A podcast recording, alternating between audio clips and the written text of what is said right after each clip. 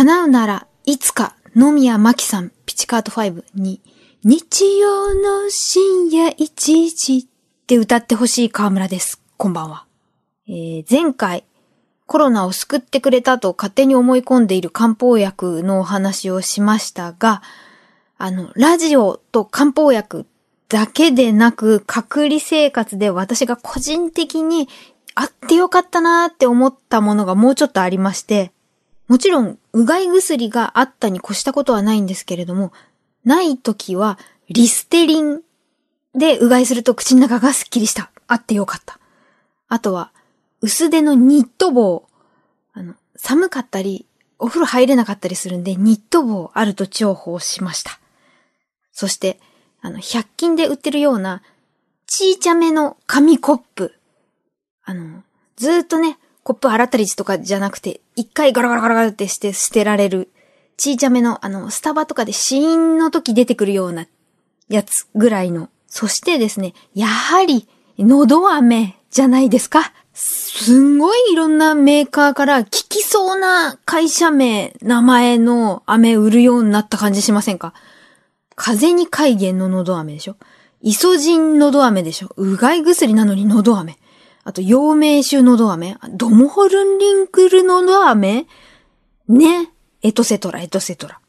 で、年末寝込んだ時に家にあったのど飴が3種類助かったっていうのが、まず、キシリクリスタル。あの、ミルクミントのやつですね。あれ舐めると舌がなんか落ち着いた感じがした。そして、そしてですよ。もう2種類家にあったのが、もうなんでしょう。コンビニ、昔のキオスクとかで絶対見るザ、のど飴。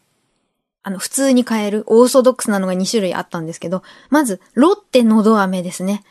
あの、黄緑色のパッケージで、茶色い飴。もう一つが、これ必ず私が持ってると言っていい、龍角散のど飴なんですけれども、あの、金の高そうなハイパーのやつです。いや、ちょっとお高いんですよね。普通のは青いパッケージ。金はあの、ハーブパウダー20%増量、増、言えなかった。ハーブパウダー20%増量、ローヤルゼリー、プロポリスエキス配合みたいな、漢方って感じがする味をミルクが優しく包んでいるみたいなね。お世話になってる。この2種類。あの、ロッテの方は、国産カリンエキス、カリンの味が結構柑橘のしますよね。13種の厳選ハーブだと。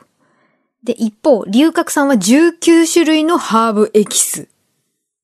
で、ハーブって何が入ってんの？って両方のを見比べた結果、両方に入っているハーブのうち気になる名前のものが3つありまして、それは、ヤロウとマロウとマシュマロウです。まず、ヤロウ。これ、龍角散の方はヤロウって伸ばしてて、ロッテの方はヤロウって書いてあるんですけれども、どんなヤロウかというと、ハーブガーデン、エッセンスライフ、熊本大学などのサイトによると、ハーブ名がヤロウ、ヤローレッド、ヤローイエロー、なんかゴレンジャイみたいですが、など、鮮やかな色彩を持つ花を咲かせる、咲かせる。でね、あの、和名を聞くとあれかって思ったのが、和名西洋ノコギリ草。あの、ギザギザした葉っぱがノコギリに見えるみたいな。で、ちっちゃいな花をポイポイポイポイポイって咲かせる。あれがやろうで、ヨーロッパでは古くから兵士の傷薬と呼ばれるほど、止血、傷口を固める薬効が知られている。競争作用も優れるほか、風邪の際の発汗も促す。生の葉っぱを噛むと吐いたを沈める。で、スウェーデンではビールの醸造に古くから使われてきた。いろいろ役に立ってる。で、ハーブティーとしては、すっきりとした香りと苦味がある。そして、あの、野郎っていう男っぽい名前なのに、なんと体内で女性ホルモンに似た働きをする。なので、あの、月経周期を正常化したり、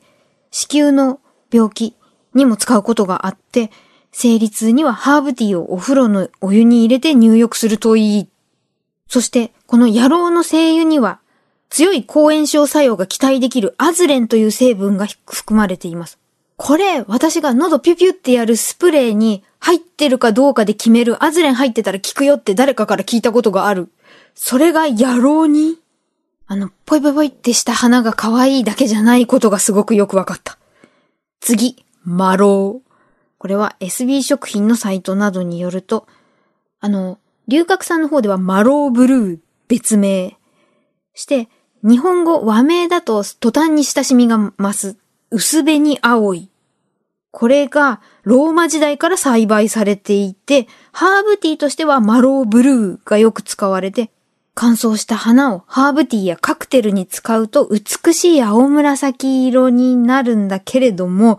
それにレモン汁など酸性のものを加えるとピンク色に変化する、その様子を夜明けに見立てて、マローティーは夜明けのティザーヌとも呼ばれる。なんかロマンチックですね。して、マローの兄弟というか、マシュマロー。こっちはロッテののど飴の方だけに入っているんですけれども、これ同じ青いかだけどマシュマロウの方は和名が薄紅立ち青い。これがマシュマロウね、あの、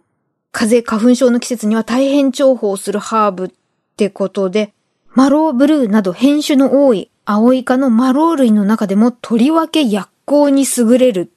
で、あの、マシュマロのマーシュは沼とかの意味で湿地に生えるマロウだそうです。その昔、太い根っこに大量のネバネバした液を含んでいるから、ここからゼリーのようなお菓子を作っていて、今の作り方違うけれども、マシュマロのお名前の由来となってるってことで、この粘液にあの痛みを鎮める効果があるんだとか。いや、東洋の漢方、西洋のハーブ、どっちの五感もたまらないと追っかけてしまいます。ではまた。